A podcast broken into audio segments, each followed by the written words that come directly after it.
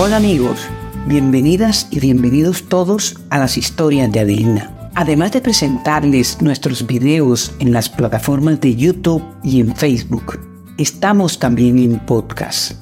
Hoy continuamos con la piratería en el Caribe. Vamos a contarles una serie de cuatro episodios de piratería ocurridos en Cartagena de Indias, pero durante el siglo XIX. Les habla Adelina Cobo. Como así se preguntarán ustedes, ¿piratería en el Caribe colombiano durante el siglo XIX?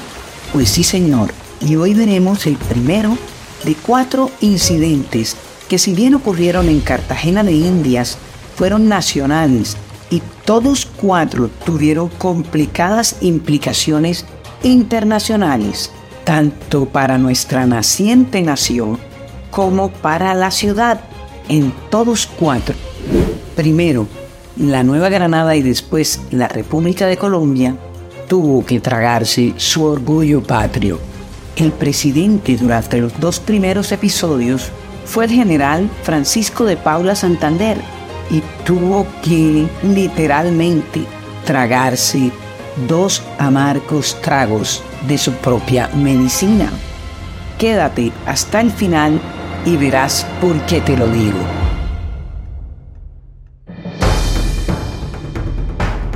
En 1834, durante el gobierno de Santander, ocurrió en Cartagena el primero de estos incidentes que convirtió a la ciudad una vez más en el centro de la atención nacional, tal y como ha sido siempre.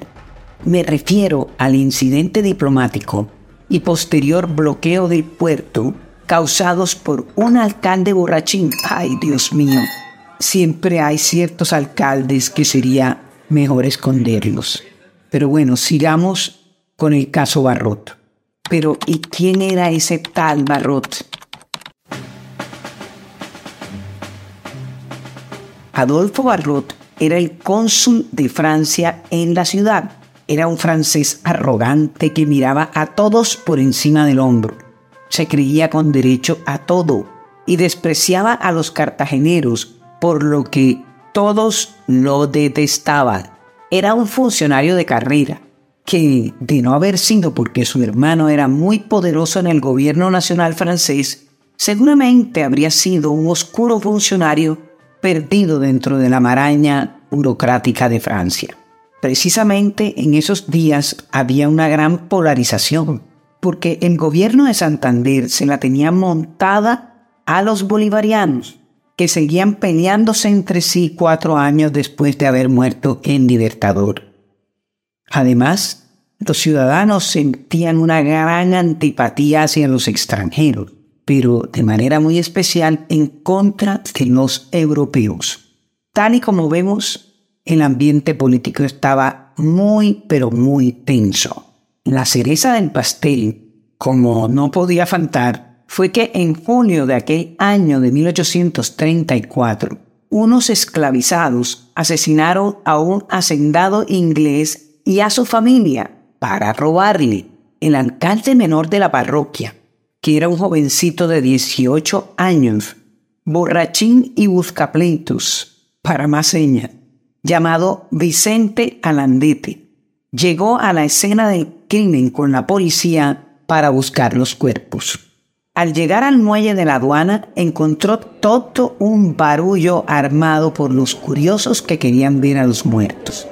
Francamente, nunca he podido entender esa fascinación que los muertos violentos inspiran en tantas personas.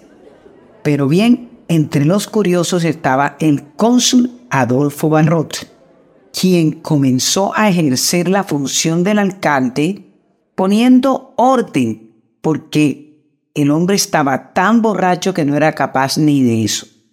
Alandete se enfureció, agredió al cónsul y le gritó unas palabrotas de alto calibre. El cónsul, al ver al joven borracho y fuera de sí, se retiró, tomó su coche y se fue hasta su casa. Alandete le siguió gritando y hasta se le metió arbitrariamente a su propia casa. Pocos días más tarde, como Barrot había sido tan soberbio Ahora todos lo querían linchar.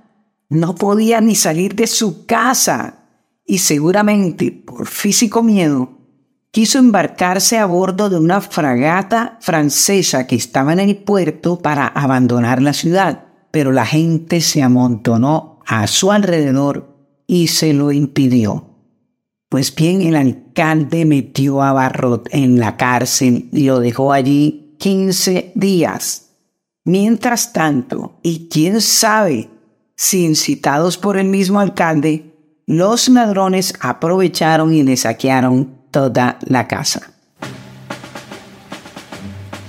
La opinión pública, que estaba dividida, se polarizó aún más y los bolivarianos aprovecharon el caso para atacar al gobierno de Santander, mientras los partidarios del presidente lo defendían a ultranza, ambos sin razones, como ocurre generalmente en los enfrentamientos políticos. El cónsul Barrot se llenó de razones y de testigos, y emprendió las acciones de rigor. Primero, demandó al gobierno granadino, exigiendo una indemnización por daños y perjuicios, y de inmediato presentó una queja al gobierno de su país informando sobre lo ocurrido. El ministro de Francia en Bogotá, así se llamaba entonces a los embajadores, se les decía ministros plenipotenciarios, Monsieur Lemoine, envió una nota de protesta a la Cancillería granadina, demandando una sanción a los culpables del abuso. Pero el canciller, que era el cartagenero Lino de Pombo, le dio largas y más largas al asunto. Dicen las malas lenguas que para dar margen a que los voceros santanderistas se unieran con el gobierno de Cartagena e hicieran su trabajo proselitista, o sea, polarizar cada vez más el ambiente político. Ay, Dios mío. Mientras que los bolivarianos y los santanderistas se dedicaban a su infructuoso pasatiempo favorito, que era enfrentarse y polarizar cada vez más y más el ambiente político. Y el caso seguía sin resolver y los franceses se iban impacientando. Si bien era cierto que el alcalde había maltratado al cónsul Barrot y debía ser sancionado, pero no eran lógicas las pretensiones económicas del francés, y mucho menos el fuero diplomático y otras prerrogativas que pretendía.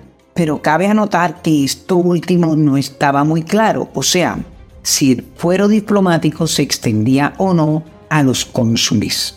En octubre llegó una flotilla francesa al mando del almirante Neradois, con instrucciones precisas de bloquear y bombardear la ciudad si no se le hacía pronta justicia, aunque podemos deducir que ante semejante despliegue de fuerza, esa justicia tenía que ser favorable para el señor Cosme Barrot.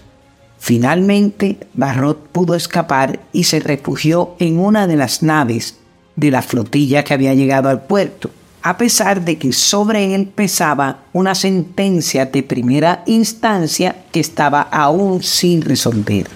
Ante la amenaza de los cuatro navíos y las notas desobligantes que enviaba su comandante, al gobierno nacional no le quedó otra que tragarse su orgullo, indemnizar al petulante y detestable cónsul Barrot así como sancionar al alcalde borrachín, todo esto para desagraviar al gobierno francés. ¿Qué tal?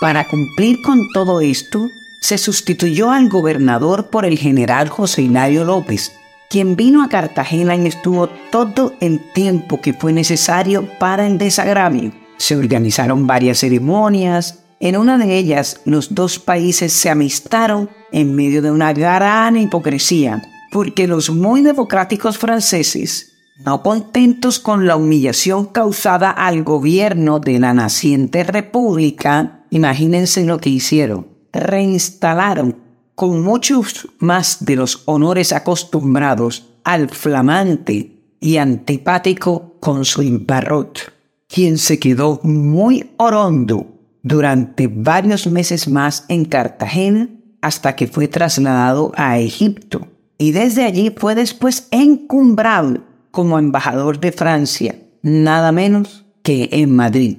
A los cartageneros les tocó un tiempo de zozobra bajo la amenaza de ser atacados. Este fue el primero de los cuatro ataques piratas que vivió Cartagena durante el siglo XIX y después de habernos independizado de España. Este fue también el primer incidente internacional que tuvo que afrontar la Nueva Granada independiente. La moraleja de esta historia es que si bien nos independizamos de España, al no seguir el ideal de la patria grande de Bolívar, al que en general Santander, dicho sea de paso, se opuso con todas sus fuerzas, pues ¿cuál fue el resultado? Que la América Latina quedó fragmentada y a merced de todas las potencias extranjeras que quisieran imponernos sus reglas tal y como sigue ocurriendo hoy en nuestros días. Ya ven ustedes por qué digo que al general Santander le tocó tomar un amargo trago de su propia medicina, porque él es uno de los culpables de que aún hoy no podamos como nación aspirar a ser independientes de verdad. Bueno amigos, este fue el primero de los cuatro ataques piratas que sufrió Cartagena de Indias durante el siglo XIX. Los demás los escucharemos en las próximas tres emisiones. Hasta aquí llegamos hoy en las historias de Adelina, en los contenidos Adelina Cobo y en la producción general Noelia Cortés. Les habló Adelina Co. Síguenos, califícanos y si te gustó, comparte este podcast con tus amigos para poder seguir haciendo estos contenidos con todo el cariño para todos ustedes. Ah, y no lo olvides, disfruta la vida todo lo que puedas porque es una sola.